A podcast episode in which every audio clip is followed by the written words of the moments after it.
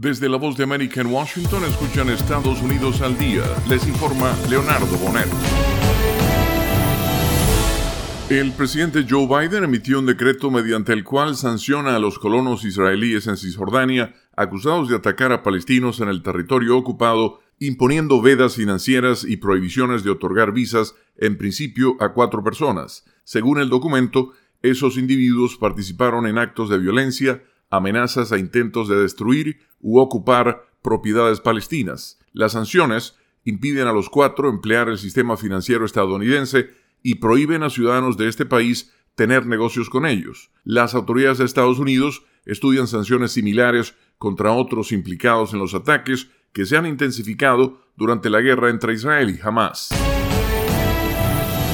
El secretario de Defensa Lloyd Austin dijo que nunca ordenó a ningún miembro del personal que no notificara a la Casa Blanca que había sido hospitalizado, pero reconoció que debió manejar la situación de otra manera y ofreció disculpas por no haber informado durante semanas al jefe de Estado que le habían diagnosticado cáncer de próstata. Me disculpé directamente con el presidente Biden y le dije que lamento profundamente no haberle avisado de inmediato que me hicieron un diagnóstico delicado y que estaba recibiendo tratamiento. En la sala de prensa del Pentágono, Austin hizo sus comentarios más extensos hasta la fecha sobre el secreto que rodeó su diagnóstico y las complicaciones que tuvo que enfrentar desde su operación el pasado 22 de diciembre.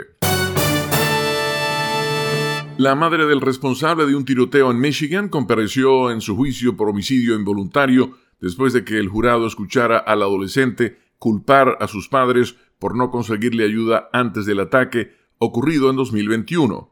De acuerdo con pruebas presentadas en el juicio contra su madre, el adolescente describió en su diario personal un plan para llevar a cabo un tiroteo en su escuela, señalando que su madre y su padre no escucharon sus pedidos de ayuda. Un investigador leyó porciones del diario de Ethan Crumbly momentos antes de que los miembros del jurado vieran un video parcial del tiroteo, en el que murieron cuatro estudiantes en la escuela secundaria Oxford en Michigan. Y al cierre Jason Spencer, un veterano militar de 43 años que intervino cuando la primera legisladora estatal musulmana de Connecticut era atacada después de una ceremonia de oración y sometió al sospechoso, busca que se elimine un cargo en su contra por el delito menor de agresión. Spencer solicitó el programa de rehabilitación acelerada del Estado, bajo el cual el cargo se desestimaría si cumple un periodo de libertad condicional. La policía alega que Spencer fue demasiado lejos cuando propinó una patada en el rostro al sospechoso una vez que éste dejó de resistirse. La legisladora estatal Miriam Kahn, quien fue agredida en junio del año pasado, se unió a Spencer y a su abogado frente al tribunal y criticó el arresto del exmilitar. Y hasta aquí Estados Unidos al día. Desde la voz de América en Washington les informó Leonardo Bonet.